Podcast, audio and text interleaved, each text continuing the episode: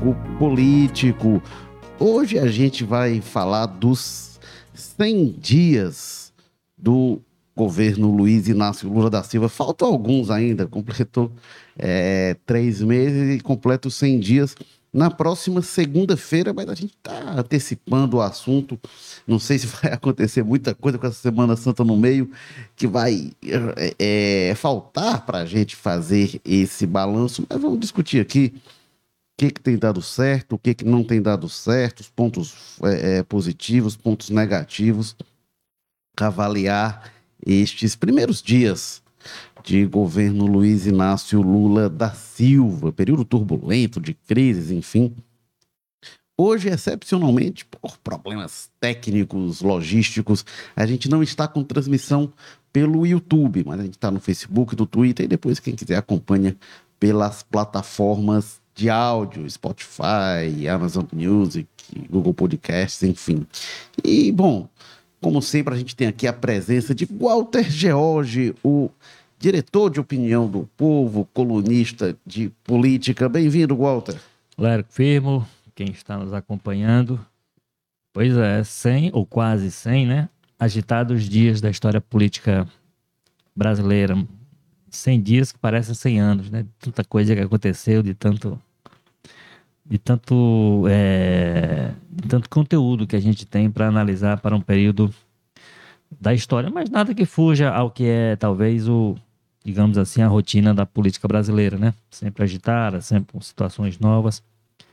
E vamos ver como é que a gente detalha mais ou menos o, as nossas visões sobre esse período. Pois é, e bom, um período é, que já começa, né? A gente, a gente imaginar que é, faz 100 dias daquele momento, do, ter expectativa sobre é, como é que ia ser a passagem da faixa, com quem que o Lula ia subir a rampa, e aí tinha lá representantes de diversos grupos, né? Cacique Raoni, tinha criança, é, uma catadora de lixo passa a faixa para eles, né? Um grupo eclético para representar a sociedade brasileira, porque o ex-presidente Jair Bolsonaro é, não estava no Brasil, para passar a faixa. O vice-presidente, o ex-vice-presidente, hoje senador é, general Hamilton Mourão, é, ele estava no Brasil, estava no exercício do cargo até 31 de dezembro. Ele encerrou o mandato presidencial anterior, mas não quis passar a faixa, então se criou lá um rito, uma novidade para a transmissão do cargo. E uma semana depois teve o 8 de janeiro, né? Já vai completar. É, é, três meses né, do, do 8 de janeiro. Então, imaginar que te, é, é o que se passou de lá para cá, né, tudo isso. É, a gente teve nesse meio tempo a crise dos povos Yanomamis, né, que eu acho que é um dos principais fatos daquele início de governo, que parece que foi em outro ano, né? Que, é, é um assunto que, que parece antigo já dada a evolução de acontecimentos. Então, a gente teve a crise dos Yanomamis, a gente teve a retomada de vários é, é, é, projetos, né? O Bolsa Família voltando ao nome original, Mais Médicos sendo relançado, Minha Casa Minha Vida. É, inclusive, foi essa estratégia do governo de retomar várias ações e já naquele dia da posse que eu estava comentando, o Lula já revogou uma série de medidas do governo Bolsonaro em relação a armas, pediu avaliação sobre, sobre decretos, é, tinha o prazo, não lembro qual era o prazo que tinha, agora foi, foi feita uma avaliação lá em torno de 30 dias e, de, e, e foi, foram escolhidos alguns decretos para avaliar mais ao fundo. O fato é que poucos sigilos né, vieram, vieram a público, pelo menos é, ganharam muita visibilidade. Acho que tem coisa ainda em avaliação, o que, é que pode divulgar, o que, é que não pode. Mas não se fez tanto barulho quanto se anunciava em relação a essa questão dos sigilos. E teve aí, depois já avançados acontecimentos, uh, polêmicas com declarações do Lula, a volta do Bolsonaro esses dias.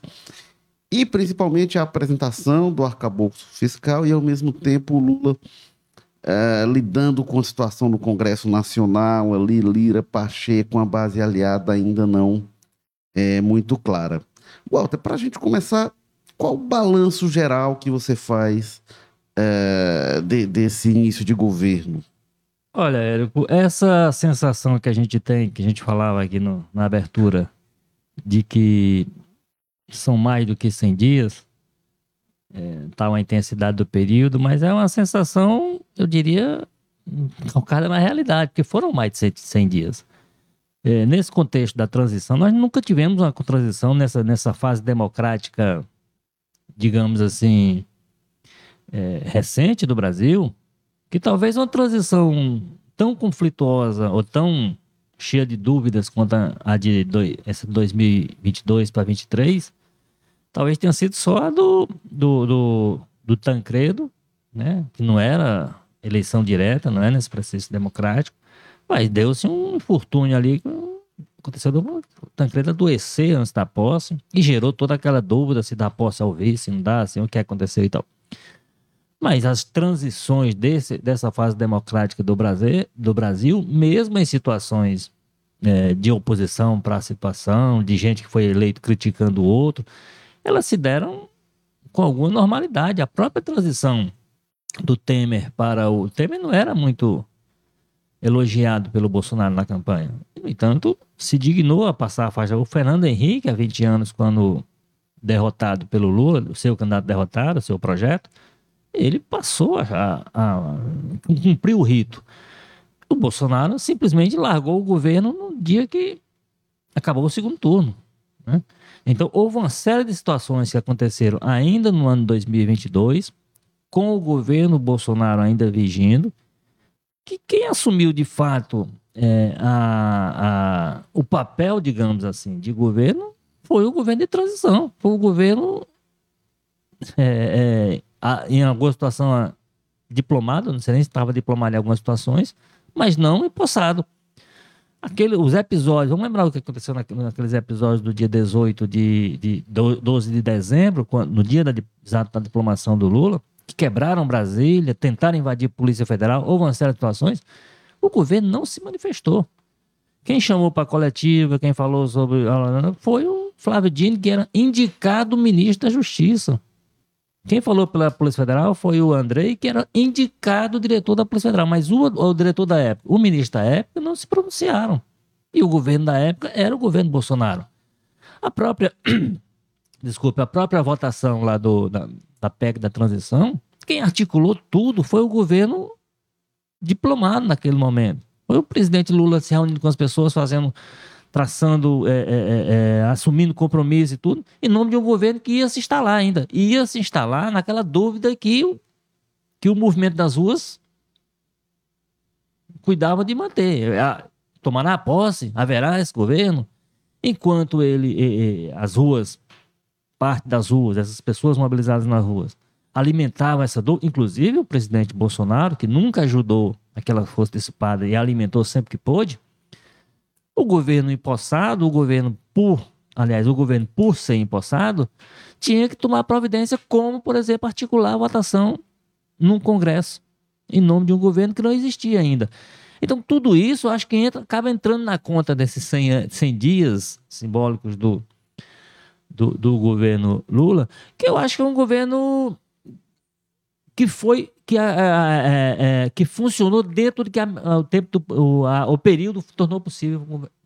Então, um governo, na minha opinião, com a, na, em, em, em medidas que dependiam dele, que dependem dele, funcional, fazendo as coisas, revendo o que precisava rever, revendo até com responsabilidade o que precisava rever. Por exemplo, realmente a expectativa das pessoas com relação a, a, a ao sigilo é que a Averium liberou geral. Ó, tudo que era sigilo deixa de ser sigilo e agora pode pedir informação sobre qualquer coisa. E, evidentemente, há uma parte desse sigilo, inclusive baixados pelo Bolsonaro, que tem absolutamente a ver com, sim, com interesse do Estado, com preservação de, de figuras, com tudo isso que faz sentido. que eu... É, Mas sobre isso eu só diria que o Lula disse que tomando posse ia derrubar os sigilos todos, né? Ele, debate, é isso que eu digo. Né? Então ele criou essa expectativa e ele está pagando por ela, é isso que eu quero dizer.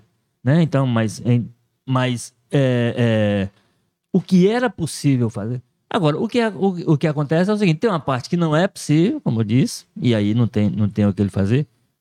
Então, do ponto de vista do que o governo fez de, de, de dentro para fora, para mim, inclusive o enfrentamento ao dia 8 de janeiro, que foi sem dúvida o dia mais terrível do governo Lula até agora, aí certamente dos últimos governos do Brasil, aquele 8 de janeiro que nós tivemos por um fio de ter uma, uma derrubada de poder, um golpe mesmo. O que estava encaminhado era aquilo, claramente. Né? E por isso é que é objeto hoje de, uma, de um inquérito de investigação. É, então, eu acho que o governo se portou dentro de que um momento muito conturbado permitia. Os problemas, como sempre, e aí é padrão PT, os problemas, como sempre, são mais internos. É o que a gente, por exemplo, está vivendo agora com a questão do novo ensino médio. Né? Que o Camilo está, o ministro da, da, da Educação, Camilo Santana, está debaixo de uma pancadaria forte. E essa pancadaria, basicamente, ela é fogo amigo. Basicamente, ela vem de dentro de gente não, de gente do governo, mas dentro da base aliada, gente teria motivos para estar alinhado com o governo, ou tem motivos até ainda, mas é, que decidiu criar uma cavalo de batalha. E isso gera uma crise dentro do governo que não sei se paralisa, não sei se, se tem esse dom de paralisar, essa força para paralisar, mas complica. E um governo que precisa ainda engatinhar, muito embora tenha, esteja fazendo aquilo que é possível fazer no seu poder discricionário, o que eu entendo que é possível no contexto bem difícil que a gente tem aí, né, de um bolsonarismo ainda vivo, as pessoas que foram, na verdade, na verdade, só foram desmobilizadas a partir daquele 8 de janeiro porque apostaram alto e se deram mal. Que houve uma reação institucional importante, interessante. A justiça portou-se, eu acho que de maneira adequada, tem feito com que as pessoas paguem que as que são identificadas paguem por aquilo, investiga para ver quem mais precisa ser identificado para que venha responder. Né? Então, é um, é, um, é um contexto bastante difícil em que do que é do que é do que do, do, do, do que precisa agora se você se a gente vai mas o governo ficou de a cobrança que faz cadê a picanha mais barata cadê não sei o quê nós estamos falando de três meses de um governo que terá quatro Evidentemente. Quatro anos. Quatro anos, exatamente. Há cobranças que se faz, que são cobranças natural, naturais da política, que a, oposição tem direito a fazer, mas que mas feito numa perspectiva que não é de oposição, que é racional, evidentemente a gente não pode estar determinando agora, como eu vejo muita gente fazer, que o governo fracassou ou que o governo foi um sucesso em função de uma ou outra medida que funcionou ou deixou de funcionar. É, as pessoas estão apressadas, né? Com, acho que tem um certo nível de normalidade. Pegando os eixos, dois eixos centrais do governo, né? Na economia começou com dificuldades, como era previsível, a economia vinha mal, e aí quando chega no começo de governo, teve de se tomar decisões em relação a desonerações do governo Bolsonaro, e aí era a escolha a fazer, né? Bancar a decisão impopular de é, é, é, deixar as desonerações é, caírem, né? Como no caso dos combustíveis. E aí era começar o governo com aumento de combustíveis, se prorrogou ainda por 60 dias. E aí, com essa é, é, prorrogação, se fez lá estudos, medidas paliativas, o que, que era possível para conter né? o, o é, que o impacto do aumento de combustíveis não fosse tão alto. Mas tinha essa preocupação.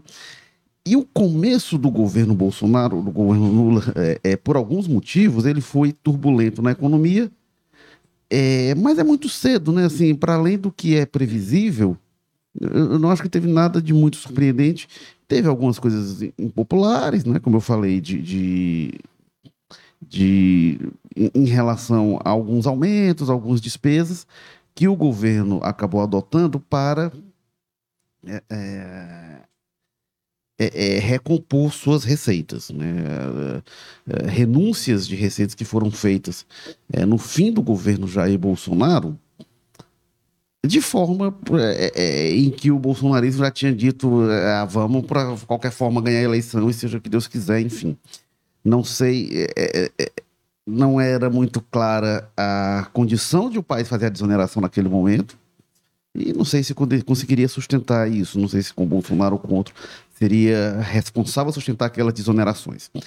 O fato é, é que, enfim, inclusive as desonerações foram aprovadas no caso dos combustíveis, a oposição criticou muito, então a oposição, o PT e outros, mas na hora de votar, votaram a favor, porque seria um desgaste muito grande votar contra, reduzir o preço de combustível, e quando o governo não está sendo responsável, querer que a oposição assuma essa responsabilidade. Não, pera, governo, você está gastando demais, não faça isso. Seria um suicídio é, político. É, veio o arcabouço fiscal anunciado, né? e bem recebido em geral pelos mercados, com ressalvas, que o pessoal queria mais na linha E do aí, corte. e aí, eh, nesse ponto aí do arcabouço fiscal, é aquele elogiado por fora, mas internamente o ministro sob muito ataque de economistas de esquerda É, satisfeitos com a, com a- E aí revive um pouco o que foi o palocismo lá É. atrás, né? Isso é uma dinâmica. Ministro da Fazenda, e o pessoal. A gente teve ministro da Fazenda projetado para presidente, o Fernando Henrique, que eu lembro, não sei se algum outro lá atrás, numa situação muito específica de combate à inflação, plano real. O, O Meirelles- o Meirelles tentou o Meirelles- isso e viu no que deu, né? O Meirelles foi, é, o Meirelles se, se candidatou, né? Mas, enfim. Mas ministro da Fazenda não costuma ser uma posição para pessoa, nossa, que bacana isso que esse cara tá fazendo e tal, co- controlando ali os gastos, enfim. Mas, enfim, o mercado teve reações que acabaram sendo positivas no geral. É, é, o- a grande polêmica de todo o período é as críticas do Lula à política de juros, que eu já falei aqui algumas vezes, eu tenho muita dúvida da eficácia disso, mas aí saiu recente pesquisa mostrando, e é previsível também, né? A maior parte da população concorda com essas, com essas críticas. E, obviamente, assim, a, a pergunta para alguém, você acha que o juros tem que estar alto ou está baixo? Ah, não. Então é, é um resultado previsível, mas mostra que o, o governo, inclusive, usando isso que é previsível, e o presidente tem a inteligência política para fazer um aceno que é popular, no fim das contas.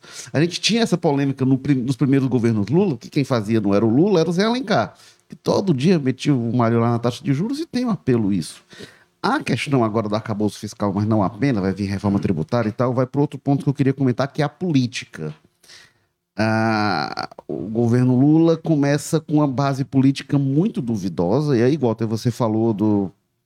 ah, ah, é, é, o, Lula indo para uma agenda daquilo que é discricionário, daquilo que não precisa passar pelo Congresso, eu acho que isso é inteligente. Acho que os governos se pautam muito na pauta legislativa e o governo tem muita coisa que ele pode fazer. Ainda mais um governo que tem uma maioria frágil, como é- a gente nem sabe, né? A gente vai, a gente vai ver o ninguém, teste. ninguém sabe nem se tem maioria essa É, altura. a gente vai ter que vai, vai ver o teste, porque inclusive está uma confusão, uma, uma guerra de poder no Centrão, Centrão rachando, o Arthur Lira lá tentando manter o poder que tem, enfim, uma confusão no Congresso. Então eu acho que tem uma dúvida que é uma instabilidade política é, é, é, é em relação ao governo, a capacidade de articulação. A gente vai falar mais sobre isso. Eu tenho dúvida se o governo não partiu para uma forma de articulação que talvez o bolsonarismo tenha envelhecido. O bolsonarismo ele, faz, ele provoca um terremoto na política, provoca uma eleição de um novo, de um novo tipo de parlamento. E eu não sei se emergiu o Centrão no meio disso tudo, Eduardo Cunha, Arthur Lira, orçamento secreto. Eu não sei se aquelas, aqueles métodos de 20 anos atrás, se eles vão dar resultado agora. Isso a gente vai ter de ver. É, a capacidade dos articuladores políticos do Lula, eu acho que isso é um grande teste, e a postura do próprio Lula, algumas declarações fora de tom a gente pode comentar, mas antes disso eu vou passar a palavra, porque o aguardado retorno, inclusive eh, por turbulências, teve que pegar barco aí nas inundações pelo Ceará. Carlos Maza, colunista de política, terminou as férias dele, teve uma prorrogação aí de férias por mais uma meia hora antes de chegar aqui ao podcast. Bem-vindo, Carlos Maza. Você esteve por várias partes do Brasil, do Ceará e do mundo nestas férias. Bem-vindo de volta essas longas férias, essa temporada aí que não acabava mais. Olha, como é que é que responde isso mesmo? Que eu já não lembro mais nem como é que é que, que, que faz a saudação aqui. É bom dia, boa tarde. Brincadeiras à parte aí. É, Érico Gota, um prazer estar de volta aqui, né? Eu creio que não aconteceu muita coisa na política, né? A política brasileira tão tranquila, tão serena nos últimos anos aí, com esses meus 30 dias e apenas 30 dias de ausência, né? Que ao contrário do Walter aí, que tem 25 férias ao ano, só tenho Tá uma. chegando, viu? Tá chegando. Não Mas esse é um prazer todo, estar mas- de volta, Érico. Mas me diga aí qual a bola que você vai me passar. Não, eu ia lhe perguntar sobre esses 100 dias né, de, de eh, governo Lula. Você está gostando, você não está gostando? O que, que você diz? Olha, Érico, eu acho assim que o Lula, ele. Como a gente já tinha comentado antes, como já era esperado, né? O Lula vive aí as contradições, os dilemas. O Brasil também, de, de certa forma, se fosse o Bolsonaro que tivesse ganhado, a gente também veria uma coisa nesse sentido que eu vou falar. Que é o Lula enfrenta os dilemas, primeiro, né, de, de uma base muito ampla que foi ali com ele no segundo turno, né? Que aí acarretou na formação desse ministério aí, unindo gregos, troianos, né? Simone Tebet, Alckmin, várias visões distintas de como é que a política funciona, como é que a economia funciona, mas todas, né? Democratas, importante frisar, todos indo nesse prisma é, se afastando ali daquele autoritarismo bolsonarista.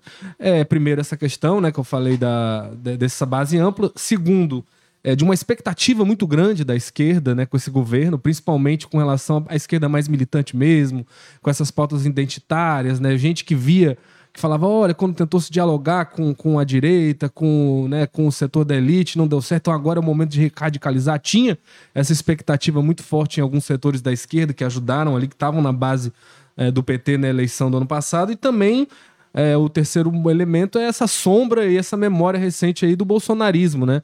Essas três coisas aí assombram ali, estão em cima do Lula nesse tempo aí, que nesses 100 primeiros dias, e já estão na série de quase todos os momentos mais marcantes da gestão até agora, né? É, daí decorre, né? Todas essas questões que a gente já viu, os ministros que foram para Berlinda, né? Que a gente teve lá, Daniela do Vaguinho no turismo, o Juscelino Filho na, na, na, na, questão ali da comunicações, que desde a indicação foram polêmicos, né? Ela com relação com milícias, ele com relação a não ter nada a ver com o que estava se discutindo por esses segmentos mais identitários. Então, essa questão dos milícias incomoda a esquerda, incomoda a direita. Depois vem esse novo arcabouço fiscal, incomoda bastante a esquerda, né? Porque, enfim, o Haddad deixa o mercado lá, Faria Lima, feliz. Lá, automaticamente, muitos economistas é, de outro polo ali de pensamento já ficaram né, mais enciumados, mais é, né, críticos com relação a isso. E também essa questão do novo ensino médio, né? Esse recuo, digamos assim, do Camilo lá, e diz que vai discutir, acaba sendo uma vitória desse setor mais identitário da esquerda e incomoda aí muito esse pessoal do negócio aí, principalmente é, da direita e desse, até a direita mais moderada, né? Não necessariamente bolsonarista. Então, esses elementos que a gente viu na eleição acabam de uma forma, né? Direta repercutindo nesses 100 primeiros dias. A gente viu muito reflexo disso e mais marcantemente, né, disso desse, dessa questão dessa polarização, a gente viu no 8 de janeiro que talvez seja a grande questão que a gente tem aí para comentar desses 100 dias do Lula, né? Que foi aquele movimento lá, aquela tentativa de golpe ali malfadada, que até hoje vai gerando repercussões e a gente não sabe hoje, a preço de hoje, do que vai dar. A gente viu ontem lá o Trump sendo, né? Ouvido, já com um monte de indiciamento e tudo mais. Então, e hoje fica na expectativa, né? O Bolsonaro vai falar também e fica na expectativa de qual vai ser o rumo que essa questão toda vai tomar. Então, é... agora tem uma questão importante também que eu quero frisar desses 100 primeiros dias de Lula, né, é, é, Érico? Muita gente falando, ah, não, não, não, teve, pouca, não teve pouca coisa, não teve, foi nada para o Congresso, muito nessa linha do que você falou.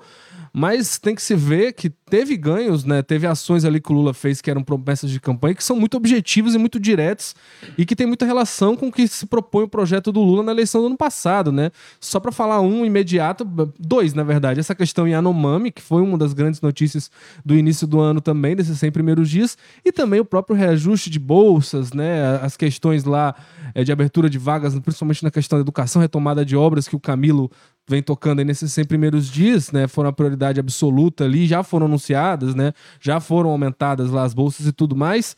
É, tudo isso são ganhos muito objetivos e que vão muito alinhados com o que o Lula estava propondo, né? Então talvez tenha até sido uma saída inteligente por começar por essa pauta aí mais discricionária, vendo essa insegurança no Congresso. Mas eu concordo com vocês, eu acho que a grande dúvida, a grande coisa que a gente está esperando para ver ainda é esse famigerado teste aí do governo no Congresso, saber essa ruptura, se vai para lá, vai para cá do União Brasil, né? Que tá bem do ministro no governo, três ministros, mas não é bem governo, enfim, tudo isso aí, essa questão também do Centrão, qual é o peso do, do Arthur Lira, para onde ele está arrumando diante dessas crises todas, né? Tudo isso são talvez as grandes questões aí para os próximos, né, 100, 200, 300 dias do governo. É, uma questão que, que eu acho que talvez até a gente tenha tratado por aqui, digamos assim, não como pauta central, mas que talvez seja uma das marcas importantes desse novo governo Lula, e aí olhando para esses 100 dias e tal, mas é uma coisa que a gente não viu nos, nos governos anteriores do PT, a gente não viu em governos anteriores, nessa, fase democrática, de outras, de outras matizes político-ideológicas, mas é, é o protagonismo do Nordeste né? Assim, a presença do Nordeste, inclusive nas, instâncias de articulação política, né? Por exemplo, a, o líder da, na Câmara é o deputado cearense Zé Guimarães, o líder no Senado é o senador baiano é, Jacques Wagner. O líder do governo no Congresso, no geral, é, é o Randolph, que não é nordestino, mas também não é. E, e, Do e, eixo, ele- aliás, ele é nordestino de nascimento, ele é pernambucano, né? Mas faz política. Estudou aqui no Estudou aqui Ceará. no Estudou Ceará, aqui no ali na Ceará e Oeste, tal, né? pois No, é. no CH ali. A gente já pode Mas- considerar, então, É, então ele é quase, nor- pelo menos quase nordestino. Então, ele é nordestino, de fato, como eu disse. Ele é ele é nascido em Pernambuco, mas fez política lá pelo norte. Mas, enfim, esse é um ponto que aí, inclusive, quando o Congresso ganhar mais protagonismo, começar a funcionar mesmo e tal, a gente vai ver como é que isso, como é que isso, que é muito, é, inclusive, muito voto, hein, né? É um peso de, em votação extraordinário, quase 200 votos. A bancada é, nordestina, né? de- na Câmara, na Câmara e no Senado. É, e aí, esse é um ponto que eu acho que é um diferencial que eu, eu imagino que vai ter algum tipo de. Aí, o que justifica a aposta em ministros como Juscelino Filho, que o Lula veio conhecer no dia que, que o convidou, na hora que estava convidando, foi, apresentado a novo ministro. Mas pesou, sem dúvida, a questão aí de ser um deputado nordestino, com articulação nordestina, essas coisas todas. Então, esse é um ponto que a gente talvez ainda não perceba como um fator que dê perfil ao governo, mas que eu entendo que a gente, vendo a trajetória ao longo dos quatro anos, possa ter algum tipo de efeito. É, trazer aqui alguns comentários. O Jorge Leandro, a gente, quem quiser participar ao vivo, comenta lá pelo Facebook. É, o Jorge Leandro diz: na verdade, 100 dias sem governo. O Brasil vai deitar e eu não carrego essa culpa. Os bolsistas discordam dele, né? Os Yanomamis discordam, enfim. É uma questão aí bastante discutível. É, o Jacques Andrade diz aqui: péssimas notícias para a empresa do varejo. Aí compartilha um vídeo aqui que eu não sei o que, que diz. É, Marco Vander diz 100 dias de desgoverno. E João do Cariris fala: escândalo do mensalão, terceira grave crise política do governo. É, enfim, quem quiser participar, comenta lá que eu vou trazer mais. Tem aqui mais. Tenho um comentário aqui mais longo que eu não tô com. É, mas deixa eu ver aqui, tem mais comentários. É, o pessoal não tá. O pessoal que tá comentando não tá gostando muito, não, dos primeiros 100 dias do, do governo Lula. É, essa questão da, da política, né? É, é, o, Walter, ah, aliás, teve essa questão do Nordeste. E aqui eu, eu, vários comentários, eu leio mais aqui do João do Cariri, vários comentários. Do Nordeste, eu concordo, eu- a gente vai ter que ver o que é que isso vai se refletir na prática, né? na, na ponta. Né? De, o, durante o primeiro governo Lula, tudo se falou muito do, do- da, da transposição, né? que a, primeiro governo Lula, governos Dilma, ser concluído agora, né? no governo Bolsonaro, ah, transposição, transposição. E agora o que se fala de grandes projetos é a Transnordestina. De novo a Transnordestina, né? Eu fui cobrir em 2006 o, o- o lançamento da Transnordestina lá em Missão Velha, né?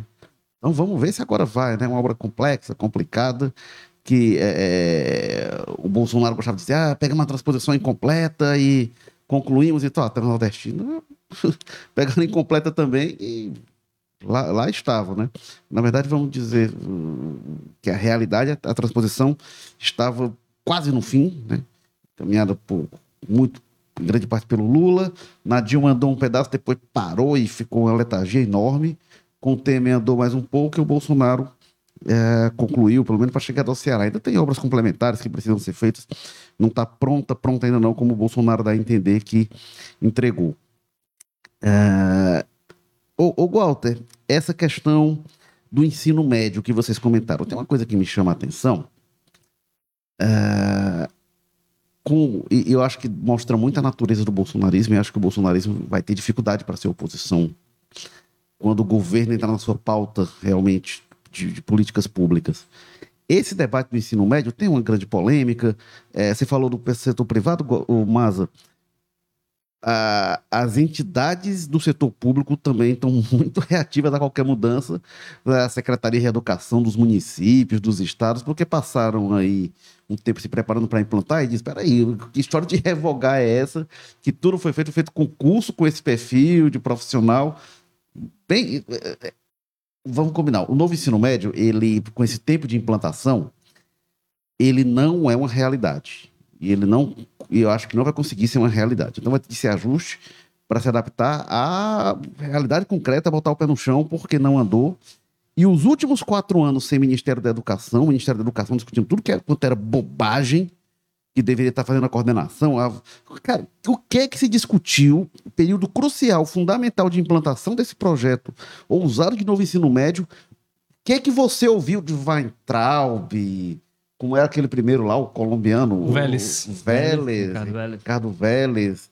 É, o pastor. O que, que se ouviu falar novo ensino médio? Parece que não existia isso. Era só ideologia de gênero, não sei o quê. E e toda a banheiro para não sei o quê, para essas coisas. Gente pelada nas universidades. É, não se discutiu nada disso. E aí se instala uma das grandes polêmicas do governo no momento ao lado do acabouço fiscal. O bolsonarismo passa ao largo. Parece que não, não, não, não sabe o que. E, e, e, tem uma polêmica, tem divergência dentro do governo, a, setor do pessoal da esquerda batendo, e aí um grande setor de entidades, ONGs e tal, movimento como todos pela educação, secretarias e tal, dizendo: não, peraí, tem que ver o que, que vai mexer, mas quase todo mundo concordando que tem que mudar. Quem criou esse negócio lá atrás, que era o governo Temer também, parece eu não vejo praticamente ninguém dizendo não deixa como tá, que a ideia é boa, tem que não pode mexer. O Luciano Huck foi um pouco nessa linha, né? Mas fora ele, não vi. Ninguém parece que esse negócio é aprovado no Congresso, mudança desse tamanho, não tem quem defenda. E o bolsonarismo parece que não sabe nem o que é, o Walter. É, agora eu acho também, viu, Érico, já, já colocando a coisa dentro do, do plano dos 100 dias que a gente está analisando, eu acho que o Camilo, a articulação do Camilo, a forma como ele articulou também foi errada. Porque esse assunto, de fato, não foi tratado nos anos Bolsonaro, foi absolutamente esquecido, deu-se isso aí tudinho. E o. Mas no momento que o governo Lula. É, é, que o Lula ganhou e começou, inclusive, a transição, esse assunto começou, entrou na pauta da discussão a partir da transição. Que já havia um grupo ali dentro da transição com essa posição, inclusive, mais radical. Eu acho que o Camilo fez uma opção por endurecer a discussão, dar uma ideia, para mim equivocada, de que a coisa seria do jeito que estava, não haveria alteração no ritmo, que a coisa. Tanto que a decisão de parar por 60 dias veio agora depois de uma pancadaria em que o Lula não teve condição de segurar mais. Né? É, então, eu acho que ele poderia, desde o começo, como ministro, já ter feito uma aberto uma, uma possibilidade de conversa. Ó, vamos conversar aqui. Não, a gente não pode voltar lá para a estaca zero, porque eu imagino que para voltar para o que era absolutamente, nem essas pessoas radicais de esquerda, esses educadores mais vinculados à esquerda, pessoas agora, nem, acho que nem eles queiram. É que retorno é que a gente precisa, que, que, que alterações é que a gente precisa fazer. Agora, não dá para isso ser instalado e implantado através de medida provisória, que foi, na verdade, o Temer mandou uma medida provisória na época dele, aquilo foi transformado em lei, não sei o quê. Discussão nenhuma pelo Congresso, quase. Aí, como você disse, passa quatro anos no governo Bolsonaro que poderia ter aprofundado a discussão. Deveria e precisaria, né? Ignorou completamente. E as coisas, e, as coisas caminhando, e o, e o, calendário caminhando enquanto isso, sem que as pessoas percebessem. Aí, de repente, quando chega na hora, aí todo mundo, ano que vem, por exemplo, o Enem já está impactado por isso. Como é que pode? Como é que, como é que as escolas, como é que os estudantes foram preparados para isso? Como é que você tira que da forma como tá, acontece isso, você tira a carga horária, tira tempo de matemática de algumas matérias que as pessoas para poder. Aí, aí você vai apelar para modismos, né? Algumas coisas você disciplina que tem mais a ver com, enfim, não tem a ver com as potencialidades efetivas de cada região, da região onde a escola está tá, tá, tá Essas coisas todas deviam estar sendo discutidas com profundidade. E eu acho que o, o Camilo deveria ter feito essa, ter tomado essa decisão inicial. Essa decisão que foi tomada agora, eu acho que ela poderia ter, ter sido posta lá. Não, vamos dar uma parada nessa aqui. Vamos fazer uma discussão. Agora, tem um ponto de partida. O ponto de partida é: nós não vamos voltar para o que era. Né? Nós não vamos esquecer que há necessidade de se fazer uma atualização, de se fazer uma revisão. Ideia... Então, e agora está fazendo agora como uma derrota política, infelizmente, para o governo e para ele. A, a ideia geral, viu, Walter, do que, eu, do que é, tem sido dito no ensino médio, é, eu, eu, não, eu não acho que a ideia geral é ruim, você ter 60% numa grade comum e 40% numa grade adaptada.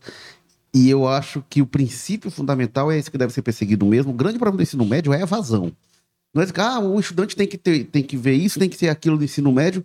A maior, uma grande parte, uma parte muito grande dos estudantes do ensino médio não estão vendo nada porque eles estão abandonando o ensino médio. Então, a questão de tornar atraente para os estudantes é muito importante.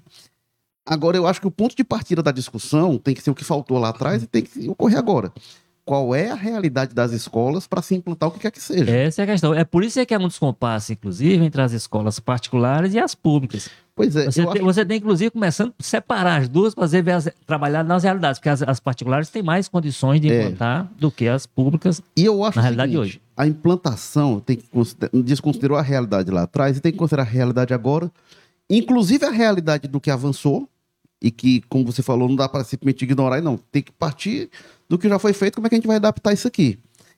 E a realidade do que não avançou também, de quem eventualmente esteja talvez lá atrás. E como é que você vai lidar com uma rede tão incongruente?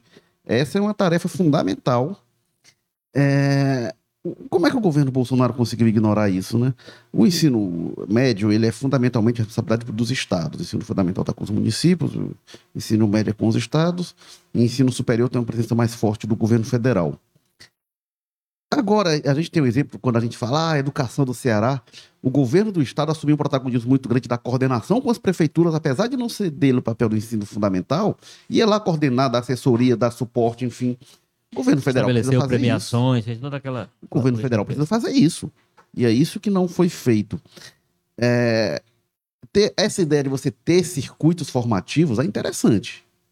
É interessante. Você vai ter, não, você vai é, é, é, é então você vai ter possibilidade de opções. Agora, essas opções têm que dar, dar dentro de uma grade pré-definida. É, é, que dê, dê, pelo menos parâmetros. Não pode o pessoal começar tão livremente como tem sido a definir disciplinas que apareceram realmente coisas estranhas. Casos de escolas com poucas opções, e tem que ter algumas questões. Você vai dividir uma sala de aula ali que você tem um número mai, maior de estudantes do que era para ter, e você vai dividir em alguns porque a pessoa vai fazer as opções você vai ter que ter três salas de aula. E aí, às vezes, não tem uma.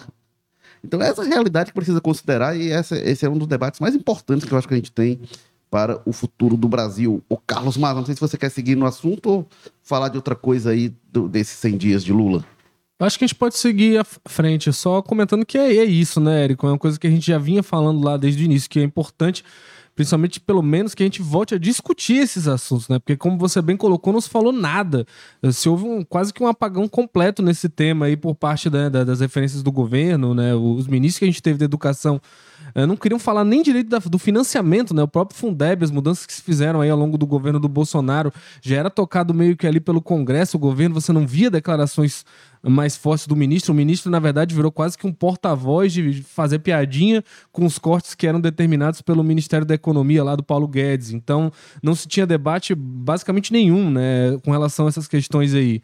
É, e a gente viu essa crítica aí do Luciano Huck que você lembrou, é que eu acho até engraçada, né, que ele dizendo lá, é, educação e ideologia não combinam. Façam-me o favor, né? É. Quando, que comentário o Luciano Huck fez durante os quatro governos do Bolsonaro, quando estavam pegando pastor com maleta quatro de. anos de um governo do Bolsonaro. Pois é, é quando estavam pegando maleta aí de, de, de, de, pastor, não sei o que, no MEC, né? Você vindo para escândalo de corrupção, quando tava tendo ali dinheiro de orçamento secreto sumindo da educação, é, quando tava essas questões aí todas que a gente falou, né? Ah, o próprio Ministério do Weintraub, aquela coisa lamentável, o cara usando como trampolim político ali para fazer discurso reacionário, né? Uma das pastas mais cruciais para o desenvolvimento do país mesmo, né? E para, enfim, é, cuidar dessas crianças aí toda. Todo mundo ficou desamparado esse tempo inteiro, vim falar agora, né? Ideologia e, e, educação. É aquela velha visão, né? De que só é ideologia o que é dos outros, né? O que é quando é, quando é esquerda é ideologia, quando é a direita não é não, é outra coisa. Então, faça-me o favor, Luciano Huck, aí, se estiver ouvindo a gente.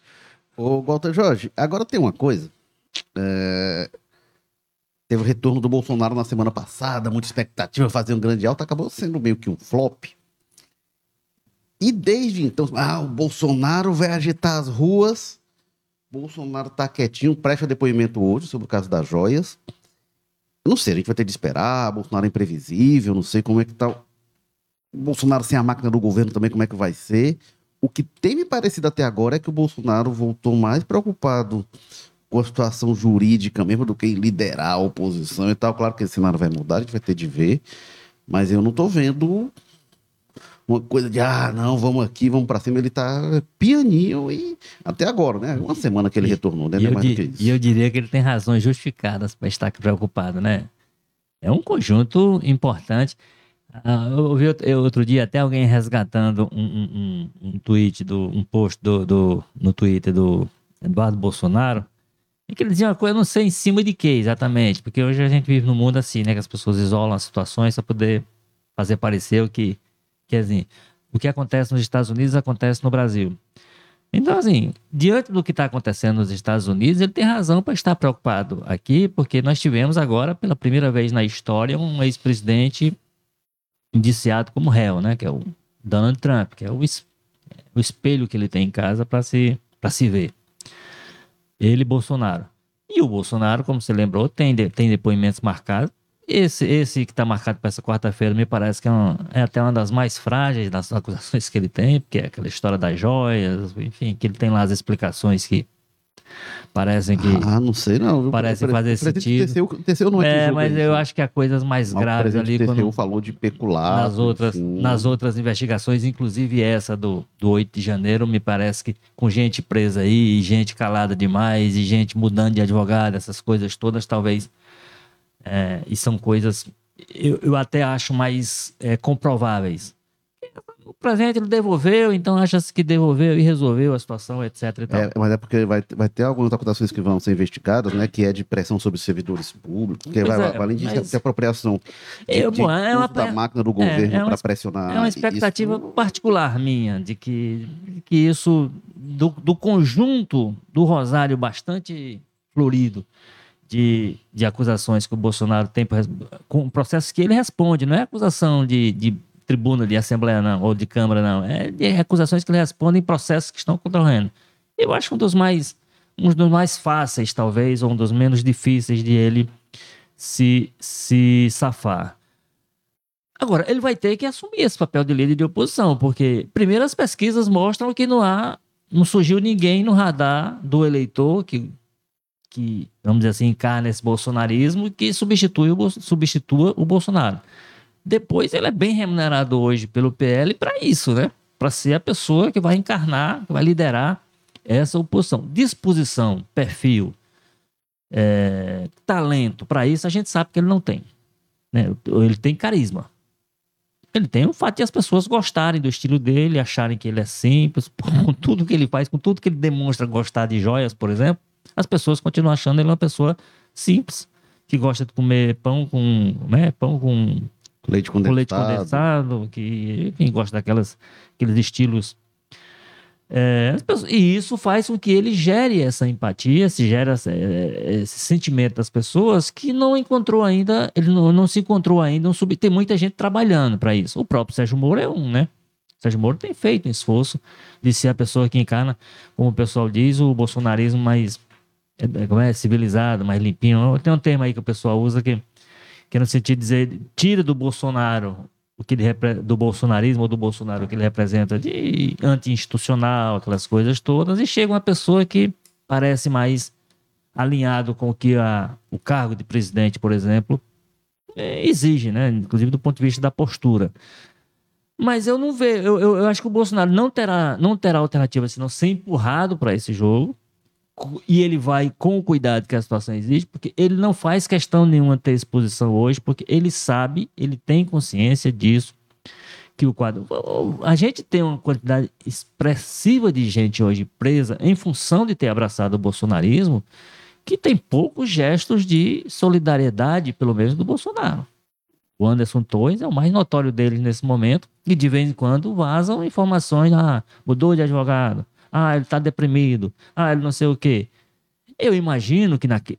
e, e as coisas estão aparecendo muito claramente nesse sentido, né? Que o, o, o Anderson Torres, para aquela bagunça que o Bolsonaro fez, a gente pode usar esse termo, na eleição do ano passado, para se reeleger a qualquer custo, a qualquer preço, né? Ele foi um personagem central, isso está aparecendo agora.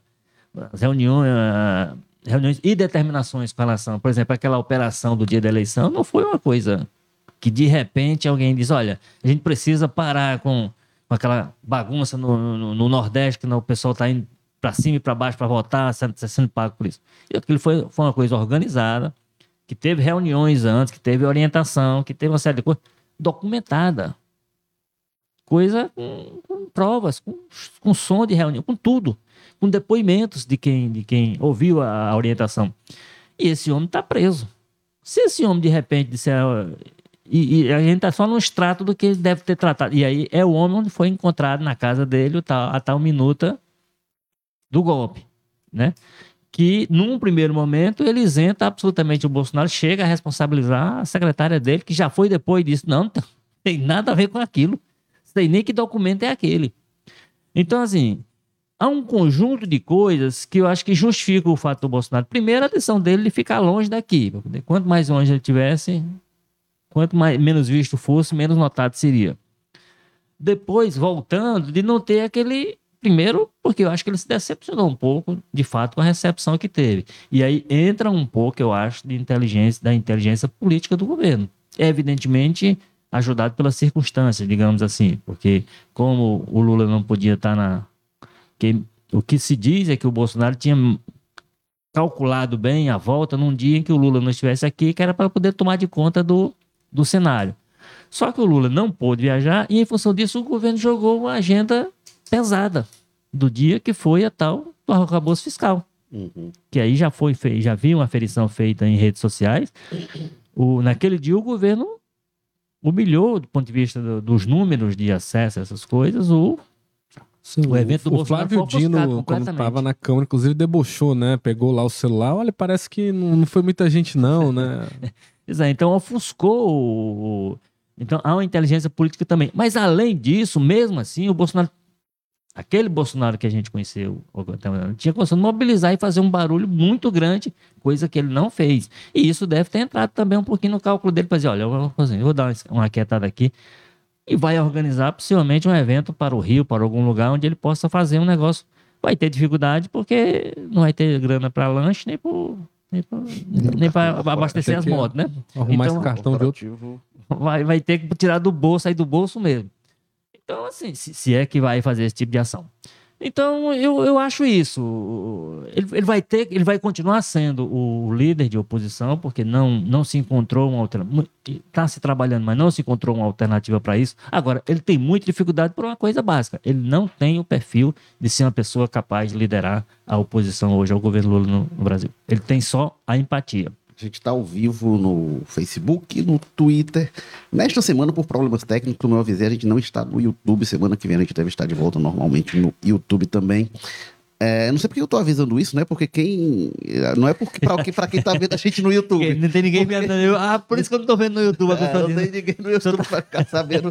Mas se você tá estranhando, se você tá vendo a gente é, em outra plataforma e ficar procurando, cadê? Eu quero ver no YouTube o link, senão vai encontrar lá pra comentar. Começa pelo. Eu mesmo tava é, procurando aqui. Mas. É... Pronto, você teve a sorte de estar aqui no estúdio. Não... É. Fui informado é, agora tá... pelo Érico. É, você tem essa possibilidade de estar aqui, essa sorte de estar aqui ao meu lado.